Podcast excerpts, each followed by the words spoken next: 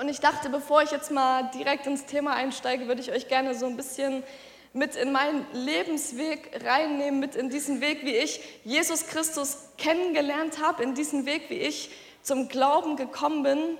Ich habe das Privileg, dass ich christlich erzogen worden bin, dass ich christlich aufgewachsen bin und dass ich in meinem ganzen Leben schon von Menschen oder immer wieder von Menschen umgeben gewesen bin, die nicht nur gesagt haben, dass sie Christ sind, nicht nur irgendwie zweimal im Jahr in die Kirche gegangen sind, sondern die tatsächlich in ihrem Alltag ihren Glauben gelebt haben. Und es waren immer so Menschen um mich herum, zu jeder Etappe meines Lebens, andere Menschen, die in mir so eine Sehnsucht nach mehr geweckt haben, die so in mir diese Sehnsucht geweckt haben, Lydia, da gibt es noch mehr als einfach nur in den Gottesdienst zu gehen oder so. Und die ersten zwei Eltern, äh, die ersten zwei Personen, die mich geprägt haben, das waren meine Eltern gewesen. Das ist jetzt hier so ein recht aktuelles, ein, das, fast das einzige aktuelle Familienfoto, was es überhaupt von uns gibt. Das sind meine Eltern, die ähm, zwei Personen, die mich als allererstes geprägt haben in meinem Leben, die mich christlich erzogen haben. Ich habe in meinem Leben nie daran gezweifelt, dass es Gott gibt und ich empfinde das als große Ehre, so aufgewachsen zu sein. Und meine Eltern haben mich immer so erzogen, dass es im Leben um so viel mehr geht, als nur zu existieren, dass es um so viel mehr geht, als irgendwie sich nur ein Haus zu bauen und möglichst viele Sachen zu haben, sondern dass es um so viel mehr geht im Leben. Aber was genau dieses Meer ist, das habe ich lange nicht verstanden in meinem Leben. Und zu Teenie-Zeiten habe ich dann ähm, eine junge Frau kennengelernt, das war die Jacqueline.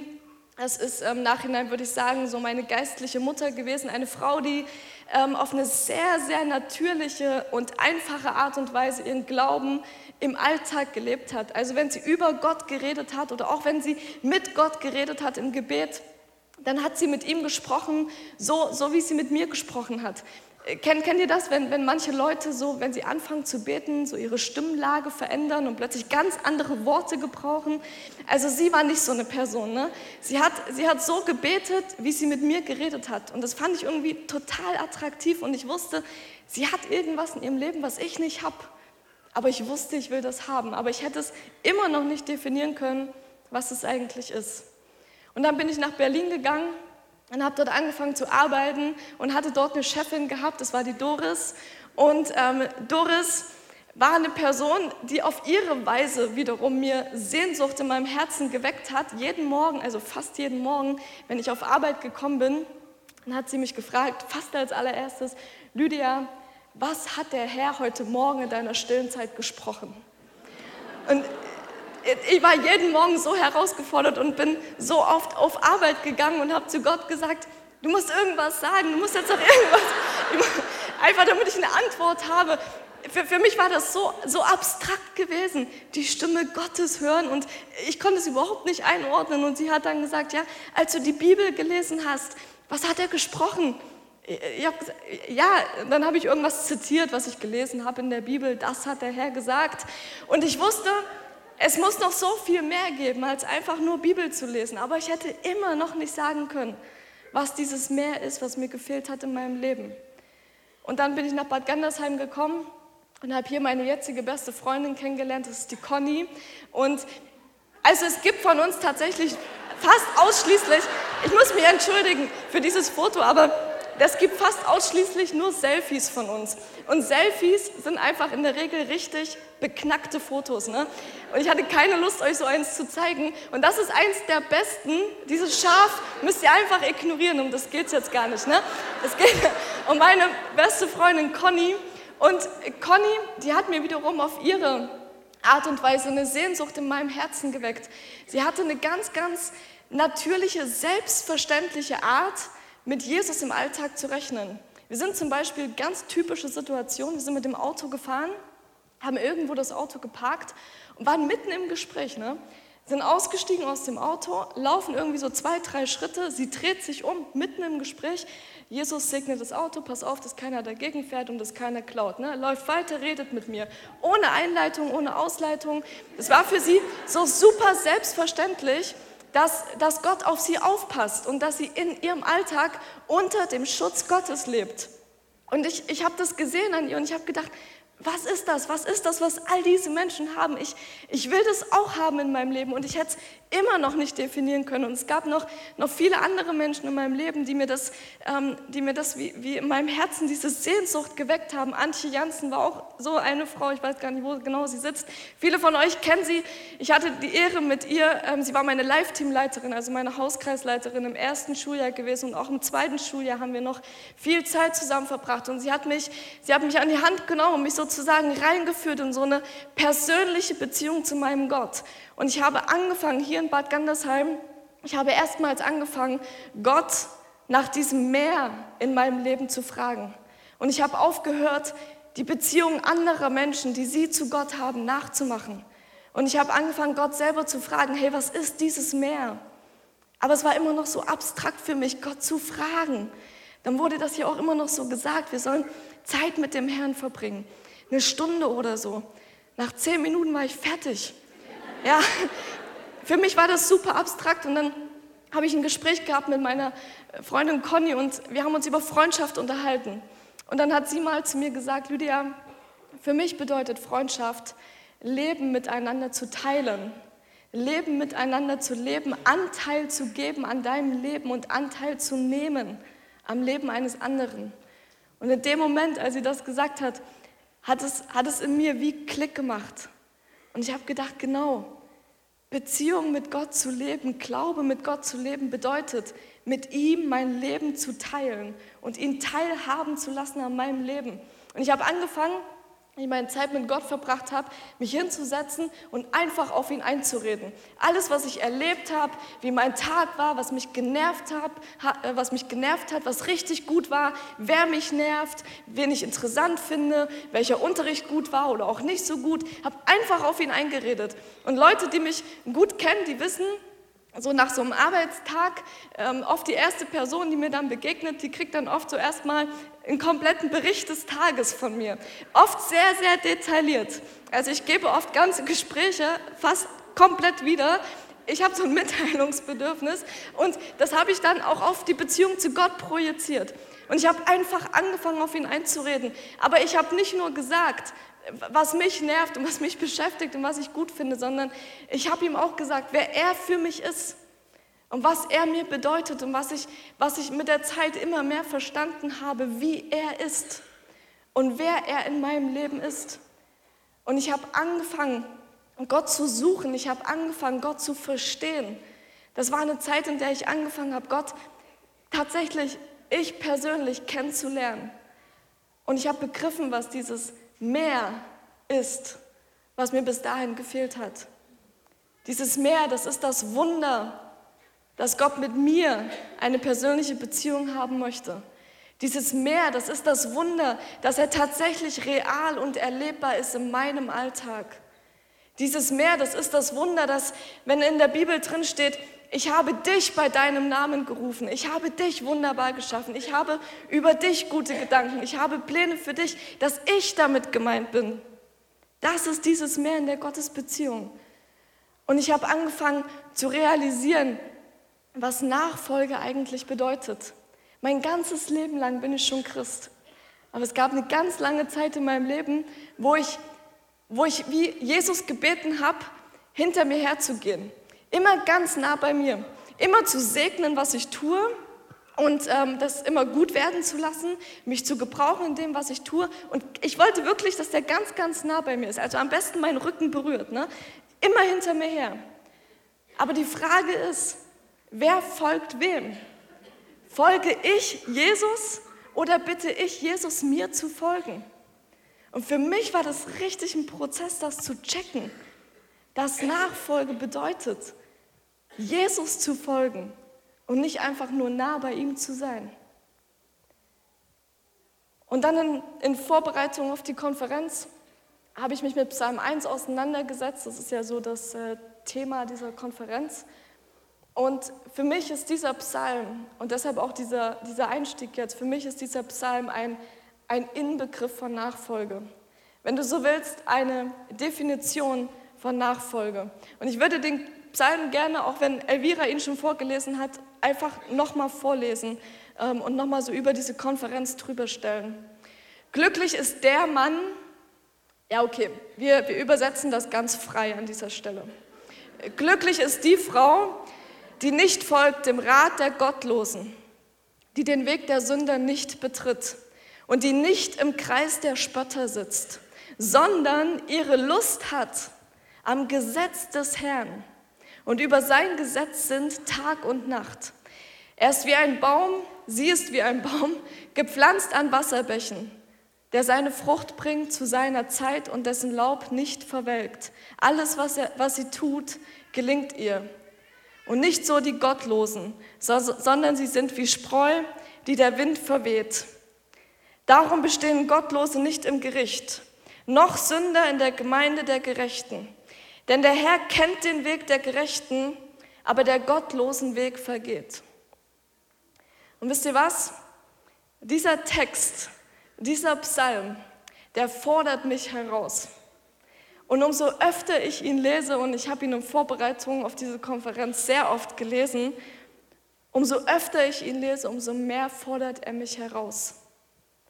Glücklich ist die Frau, die nicht folgt, die nicht betritt, die nicht sitzt. Hier ist eine aktive Komponente dabei. Hier ist etwas, das ich nicht tue. Hier ist eine bewusste Entscheidung, etwas, etwas was, was ich aus mir heraus nicht tue. Dieser Psalm fordert mich heraus, aktiv zu sein. Nachfolge fordert mich heraus. Das, was hier steht, ist, dass es, dass es darum geht, ihm zu folgen und nicht zu wandeln, zu sitzen, zu, zu gehen und zu sitzen im Rat der Gottlosen, eigene Interessen loszulassen und Gott an erste Stelle in meinem Leben zu stellen. Nicht an dritte, vierte oder siebte, auch nicht an die zweite, sondern an die erste Stelle. Hier ist mein Herz und ich gebe dir mein Leben und ich werde dir folgen mein Leben lang. Nicht nur singen, sondern auch zu meinen und im Alltag praktisch werden zu lassen. Glücklich ist der Mann, ist die Frau, die nicht folgt dem Rat der Gottlosen, die den Weg der Sünder nicht betritt und nicht im Kreis der Spötter sitzt. Glücklich. Glücklich. Als ich so darüber nachgedacht habe, habe ich gedacht, glücklich ist doch eigentlich schon ein schönes Wort, oder? Also wenn man sagt so glücklich, glücklich, dann ist man doch schon gleich glücklich.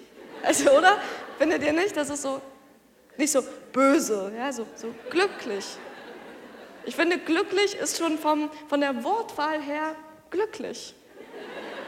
So, was, was bedeutet glücklich? Was ist Glück? So den Partner deines Lebens gefunden zu haben und nächste Woche heiraten zu dürfen, ein Kind zu bekommen, schönes Wetter am Geburtstag zu haben, den Bus gerade noch so erwischt zu haben, ein richtig gutes Angebot bei Edeka geschlagen zu haben, gerade an die Kasse zu kommen, wenn eine aufgemacht wird und ich bin ganz vorne. Hier auf der Frauenkonferenz zu sein, ja, 2016 live dabei, sogar einen Platz in der Halle bekommen. Ich glaube nicht, dass das das ist, was hier gemeint ist. Ja. Ich glaube, Glück ist ein, ein tiefes, tiefes Gefühl in dir, das dir weder ein Mensch nehmen noch geben kann. Glück ist ein tiefes Gefühl in dir, das dir weder Umstände nehmen noch geben können. Glücklich zu sein bedeutet überzeugt sein davon, dass mein Leben einen Sinn hat Überzeugt sein davon, dass ich das Richtige im Leben gewählt und gefunden habe. Glücklich zu sein bedeutet es, dieser Baum zu sein, gepflanzt zu sein an diesen Wasserbächen. Glücklich zu sein bedeutet zu wissen, dass mein Leben Auswirkungen hat, dass mein Leben Früchte trägt, dass mein Leben Gelingen in sich trägt. Das bedeutet glücklich sein.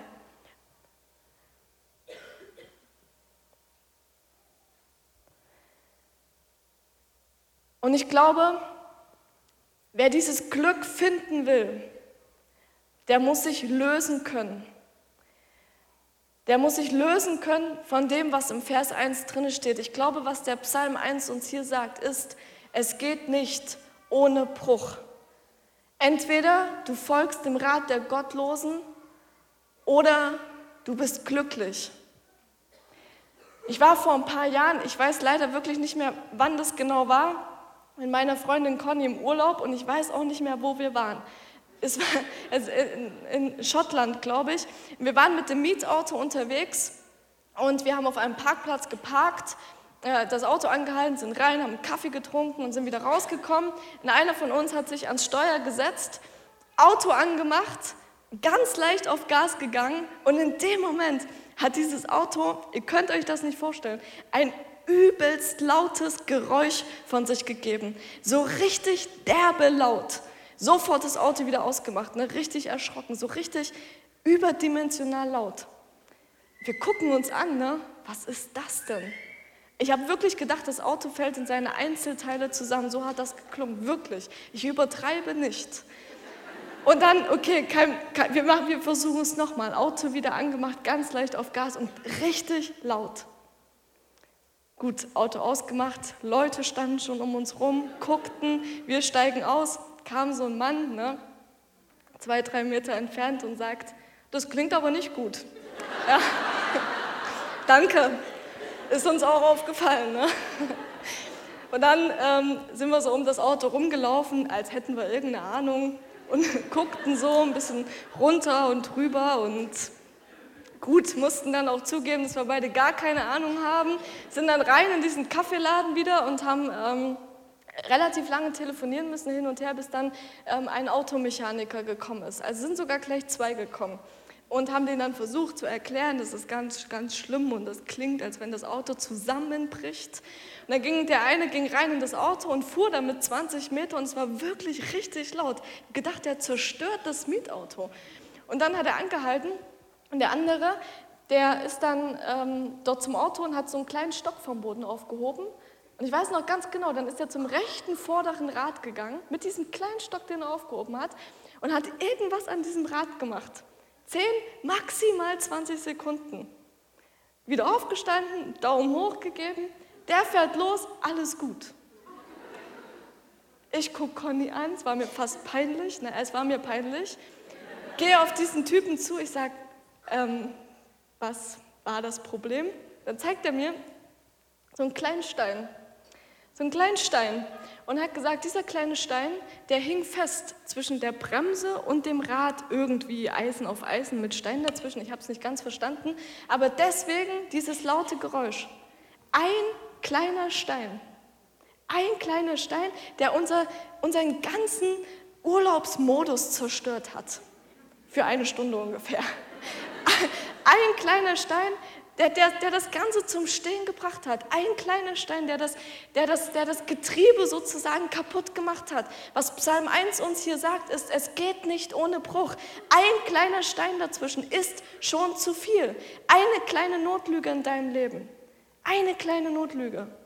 Und daraus wird noch eine, weil man die Geschichte bauen muss. Und noch eine und noch eine. Und irgendwann wird diese erste Notlüge zu einer Realität in deinem Leben. Eine kleine Notlüge, ein kleiner Stein, eine kleine Situation, in der ich denke, ach Lydia, egal. Obwohl ich genau weiß, es ist nicht richtig. Komm, sei nicht so, sei nicht immer so spießig. Schon okay. Diese eine kleine Sache, was soll das schon? Ein kleiner Stein.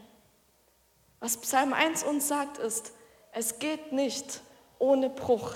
Glücklich ist der Mann, der nicht folgt dem Rat der Gottlosen, der den Weg der Sünder nicht betritt und nicht im Kreis der Spötter sitzt, sondern, und jetzt wird's gesagt, wer der Glückliche ist, sondern seine Lust hat am Gesetz des Herrn. Und über sein Gesetz sind Tag und Nacht. Er hat Lust am Gesetz des Herrn. Und mal aus neutestamentlicher Perspektive übersetzt, er hat Lust am Wort Gottes. Er hat Begehren nach dem Wort Gottes. Er hat Vergnügen nach dem Wort Gottes. Und ich, ich will so eine Person sein, die richtig Bock hat, das Wort Gottes zu lesen. Und nicht nur darauf, das Wort Gottes zu lesen, sondern so richtig Lust haben auf die Konsequenzen in meinem Alltag. Darüber nachsinnen, Tag und Nacht. Gott, was sagst du? Was denkst du? Wie stehst du zu dieser Situation? Was ist deine Meinung? Gott, was siehst du, wenn du das und das hier anschaust? Hast du Lust am Wort Gottes? Studierst du das Wort Gottes? Liest du das Wort Gottes? Machst du es zu deinem besten Gesellschafter, zu deinem Anführer in jeder Minute, in jeder Stunde, zu deinem Bestimmer deines Alltags sozusagen. Lust haben am Gesetz des Herrn, Tag und Nacht darüber nachsinnen, Tag und Nacht. Und ich habe gedacht, was soll das heißen? Das kann ja beim besten Willen der Frömmste nicht. Selbst der muss irgendwann mal schlafen und essen, kann mir keiner erzählen. Und trotzdem bin ich der Überzeugung, dass wir diese Aussage nicht abschwächen dürfen und sagen dürfen, ein Drittel des Tages, dann ist gut. Na gut, wir leben in einer sehr schnelllebigen Zeit, sagen wir eine Stunde, dann ist gut. Das ist nicht das, was hier steht. Was hier steht, ist, darüber nachzusinnen, Tag und Nacht, jederzeit. Der Glückliche, das ist der, der, der ganz und gar nach Gott Fragende, der ganz und gar für Gott offene der ganz und gar in seinem Alltag vom Wort Gottes abhängige, vom Wort Gottes, vom Gesetz des Herrn, von der Tora. Das ist weder für die Juden noch für die Christen eine Einengung, sondern das ist eine Wegweisung, damit Leben überhaupt gelingen kann, damit Alltag gelingen kann. Und dabei geht es nicht darum, es geht nicht darum, nichts falsch zu machen. Darum geht es nicht. Es geht darum, Vers 2, es geht darum, genau das Richtige zu tun. Es geht nicht darum, nichts falsch zu machen, es geht darum, genau das Richtige zu tun. Und da muss ich an den reichen Jüngling denken in Lukas 8.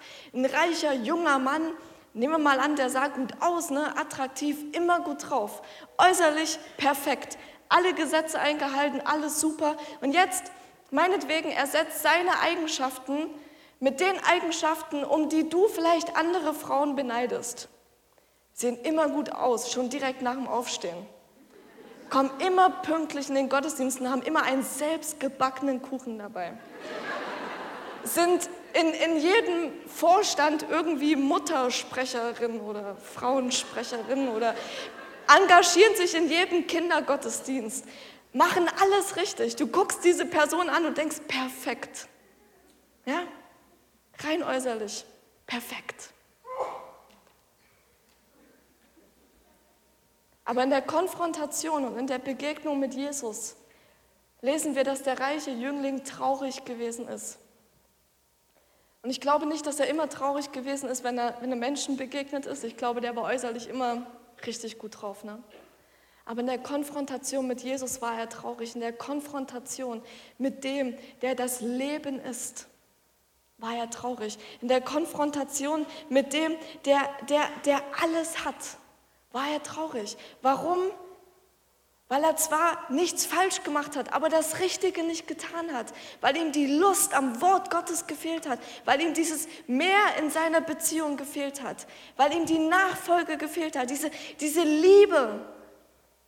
Es geht nicht darum, alles richtig zu machen, es geht darum, genau das Richtige zu tun. Und das bedeutet es, Jesus nachzufolgen. Er befolgte alles, ja, aber er hatte das Glück nicht. Er hatte das Glück in seinem Leben nicht. Und ich glaube, dass das auf zu viele Menschen in zu vielen Gemeinden zutrifft. Dass sie versuchen, alles irgendwie richtig zu machen, perfekt zu sein, keine Fehler zu machen. In der Gemeinde immer so aufzutreten wie, ey, bei mir geht nichts schief.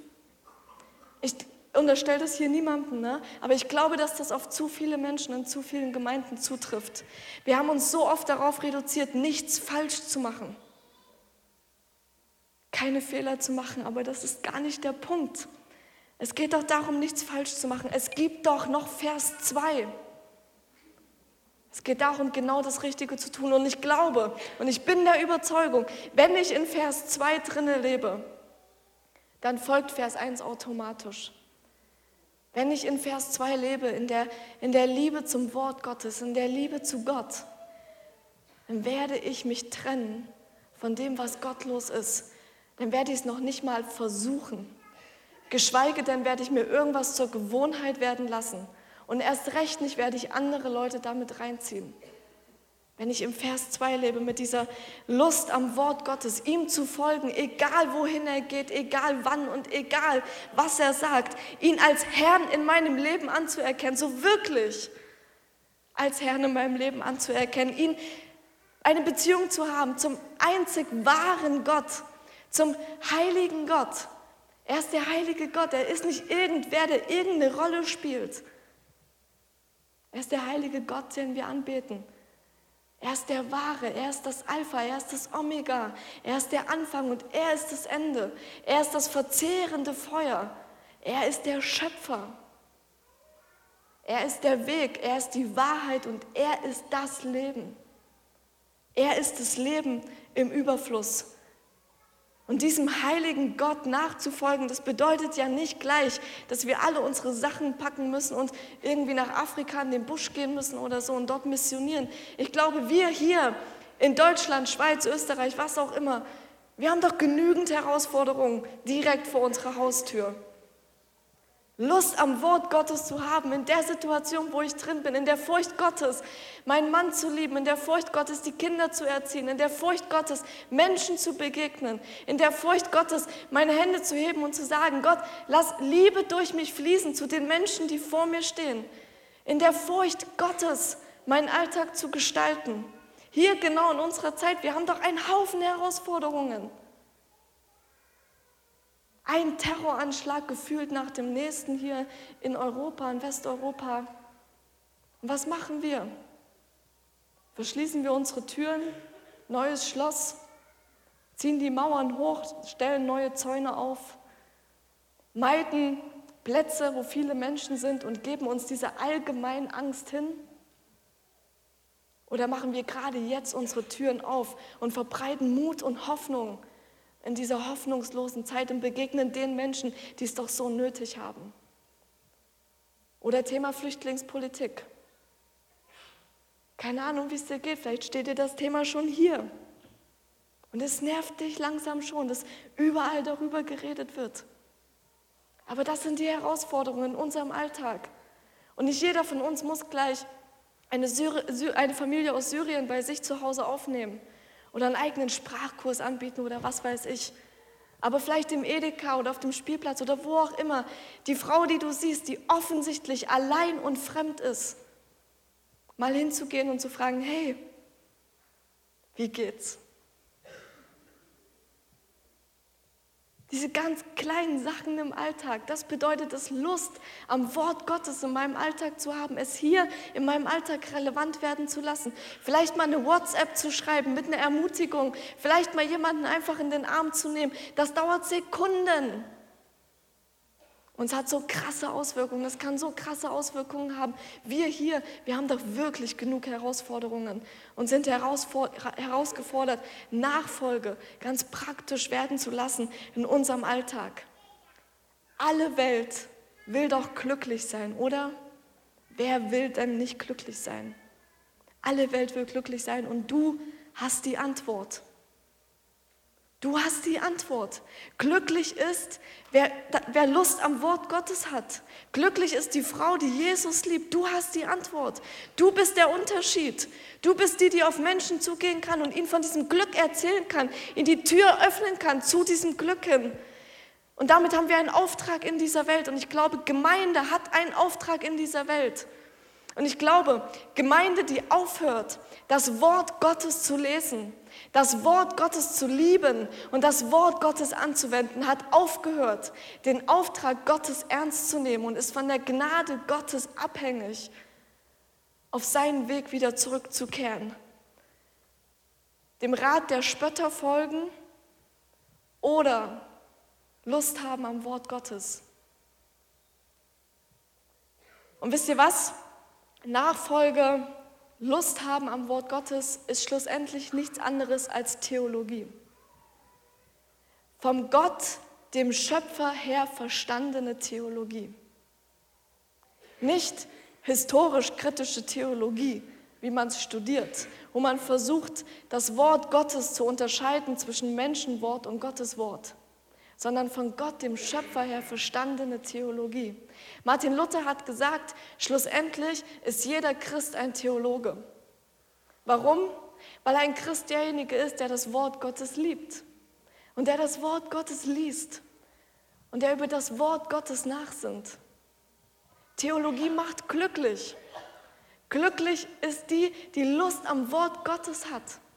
Theologie macht glücklich. Er ist, sie ist wie ein Baum, gepflanzt an Wasserbächen, die seine Frucht bringt zu seiner Zeit und dessen Laub nicht verwelkt. Alles, was er tut, gelingt ihm. Ich verhau das völlig mit dem Sie und Er. Ne? Wir lassen das jetzt mal mit der Frau und bleiben bei dem Mann. Ihr wisst ja, was gemeint ist. Das ist mir echt zu kompliziert jetzt. Er ist wie ein Baum, gepflanzt an Wasserbächen, der seine Frucht bringt zu seiner Zeit und dessen Laub nicht verwelkt. Alles, was er tut, gelingt ihm. Dieses Theologie betreiben, dieses Lust haben am Wort Gottes, hat Auswirkungen auf deinen Alltag, hat Konsequenzen in den Situationen, wo du dann eben ganz konkret drinne stehst. Theologie hat zur Folge, dass wir die Welt und uns selbst im Licht der Bibel sehen. Dass wir die Welt und uns selbst klarer sehen. Dass ich selber verstehe, wer ich eigentlich bin. Nämlich von Gott geschaffen, geliebt, einzigartig, wunderbar, mit Plänen über meinem Leben, guten Gedanken. Und wenn wir das verstehen, werden Menschen das merken. Weil ich werde nicht mehr im Gespräch auf Menschen zugehen und unterschwellig versuchen, irgendwie Anerkennung von ihnen zu kriegen für meine besonders guten Ratschläge, die ich jetzt gegeben habe oder so. Ich bin befreit davon, abhängig zu sein von Menschen. Ich bin befreit dazu, selbst zu jemand zu werden, der Wert und Anerkennung gibt in jedem Gespräch.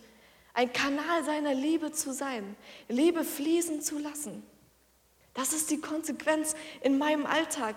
Ein Baum gepflanzt zu sein, an Wasserbächen, an der Fülle gepflanzt zu sein. Und das heißt doch nicht, dass alles perfekt läuft in deinem Leben. Wir wissen doch alle, dass wir Christen nicht in einer Seifenblase drin leben, mitten in dieser Welt. Aber nicht von dieser Welt.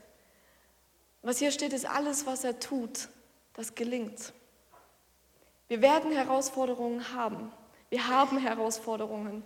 Jeder auf seine Weise. Sei es irgendwie, was damit, was mit dem Job zusammenhängt oder eine Diagnose oder was weiß ich.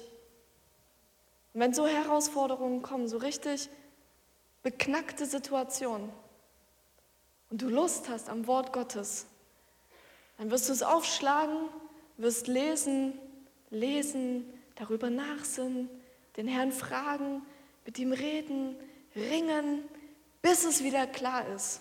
Gott ist gut, alle Zeit. Und er ist in Kontrolle. Und Menschen werden das merken, wie du mit Herausforderungen umgehst. Sie werden auf dich zukommen und sagen, wie machst du das? Wo nimmst du diese Zuversicht her in dieser krassen Situation? Wo nimmst du diese Freude her? Du bist ein Unterschied. Du machst den Unterschied, damit machst du den Unterschied. Wir sind ein Unterschied und es ist nicht anstrengend. Und Menschen werden das merken, wir sind wie dieser Baum. Wir sind wie dieser Baum, wir sind glücklich mit der Lust am Wort Gottes. Das werden wir nicht erst mit der Zeit, wenn wir genug auswendig gelernt haben oder, oder so. Das ist ein Fakt. Wir sind es, du bist dieser Unterschied. Und ich finde es Ehrlich, ich finde es zum Weinen, wenn ich sehe in unserer Gesellschaft, dass, dass Christen ganz bewusst diesen Unterschied nicht mehr machen und ganz bewusst ihr Licht unter den Scheffel stellen.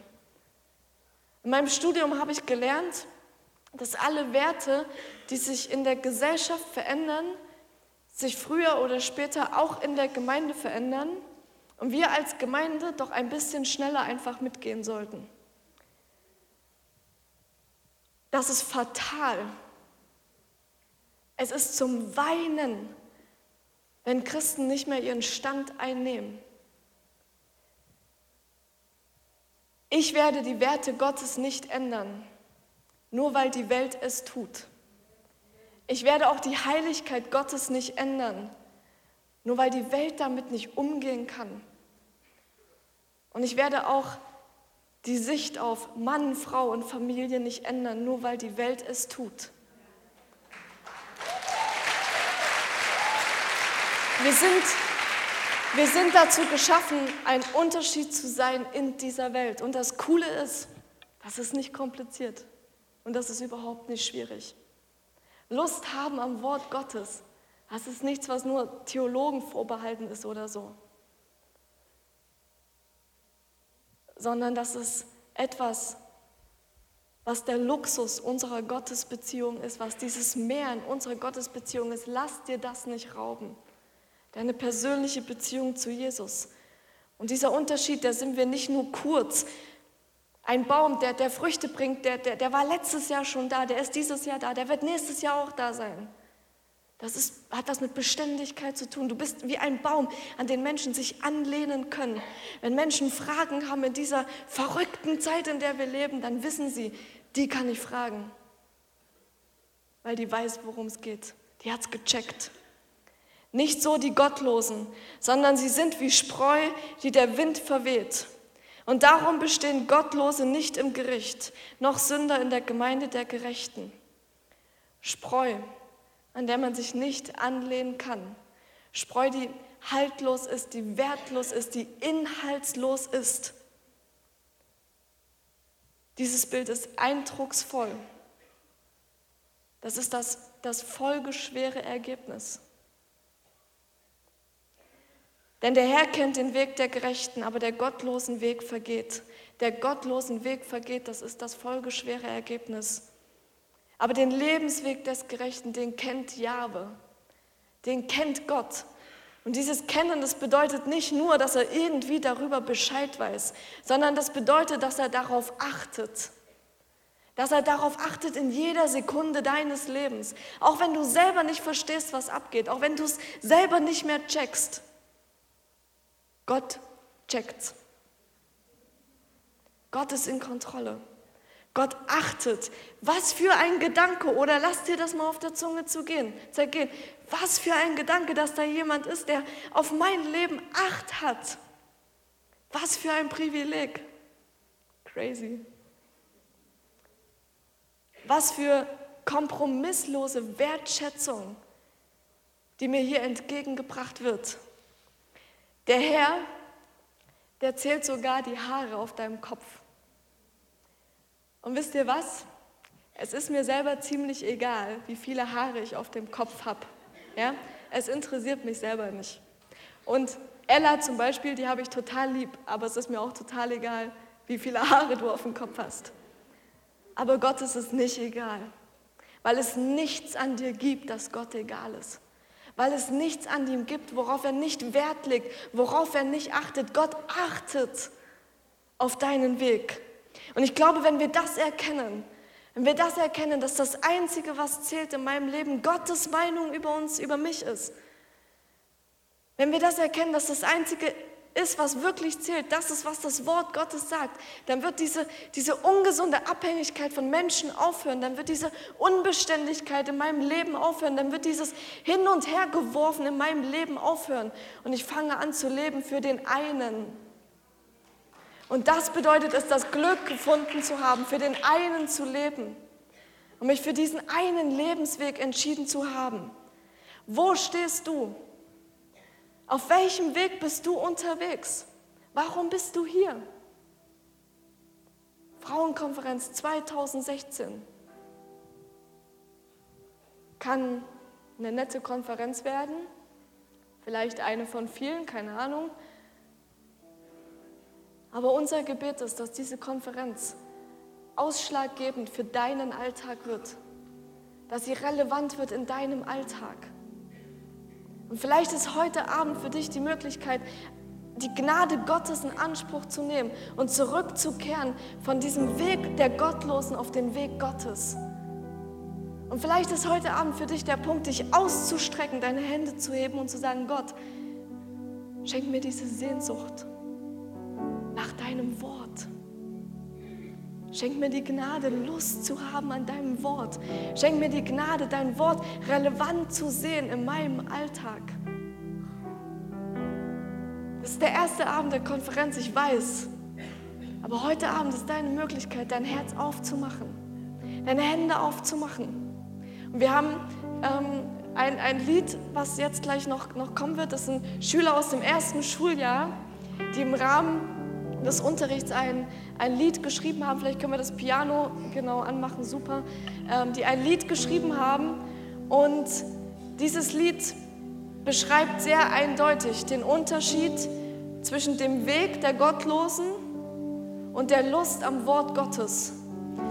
Und ich möchte dich heute Abend ermutigen, ich möchte dich heute Abend herausfordern, während des Lieds jetzt einfach aufzustehen, deine Hände zu öffnen als Symbol dafür, dass du dein Herz aufmachst und eine Entscheidung zu treffen, was auch immer bei dir dran ist, Gnade in Anspruch zu nehmen, zurückzukehren auf dem Weg Gottes, Gnade in Anspruch zu nehmen, Lust am Wort Gottes zu haben und das kann jeder für sich an seinem Platz. Ihr braucht jetzt nicht irgendjemanden, der für euch betet oder irgendwas macht. Du für dich.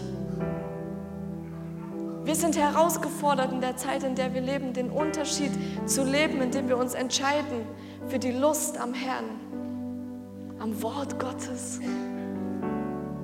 Wir haben das Wort Gottes. Und ich liebe das Wort Gottes.